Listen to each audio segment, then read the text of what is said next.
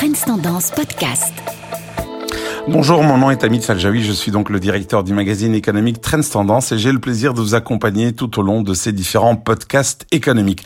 Alors le pain quotidien fait effectivement partie de ces entreprises qui ont fait la une de l'actualité économique avec leurs difficultés et en ce qui concerne le pain quotidien, les affaires vont mieux et fort heureusement d'ailleurs pour eux, euh, vont mieux donc aujourd'hui car l'enseigne est passée par la case de la PRJ, autrement dit la procédure de réorganisation judiciaire. Alors vous savez, c'est cette procédure qui permet donc à une entreprise en difficulté d'éviter la faillite en se réorganisant et donc en se mettant à l'abri de ses créanciers.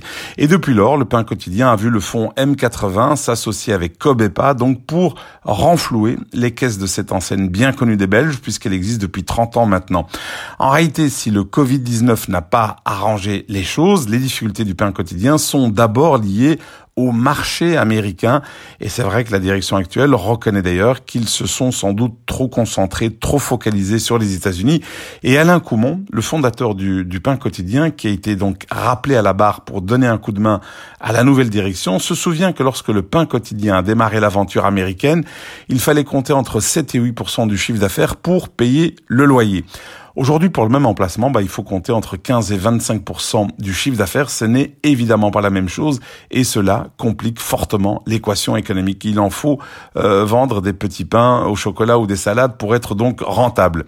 Et donc, avec l'aide d'Annick Van Overstraten, l'ancienne directrice de Lunch Garden et de Leonidas, le pain quotidien redémarre donc une nouvelle vie, centrée cette fois-ci sur ses marchés principaux que sont la Belgique, la France et en partie la Grande-Bretagne.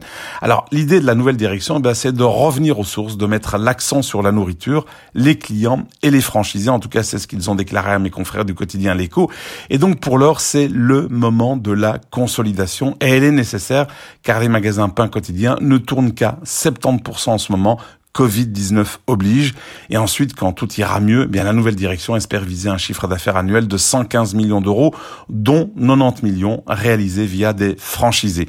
Alors l'histoire est, est, très belle et si je l'ai racontée dans les grandes lignes, c'est parce qu'il y a peu de marques belges qui sont connues de la sorte à l'étranger et c'est aussi la preuve que même lorsqu'on frôle la faillite, si le projet est bon, bah, il y a des repreneurs potentiels, même en période de pandémie. Et ça, c'est un très beau signe d'espoir que je voulais partager avec vous. Le pire n'est donc jamais certain, fort heureusement d'ailleurs. Ce podcast est également disponible sur tendance.be slash podcast et sur les principales plateformes d'écoute classique.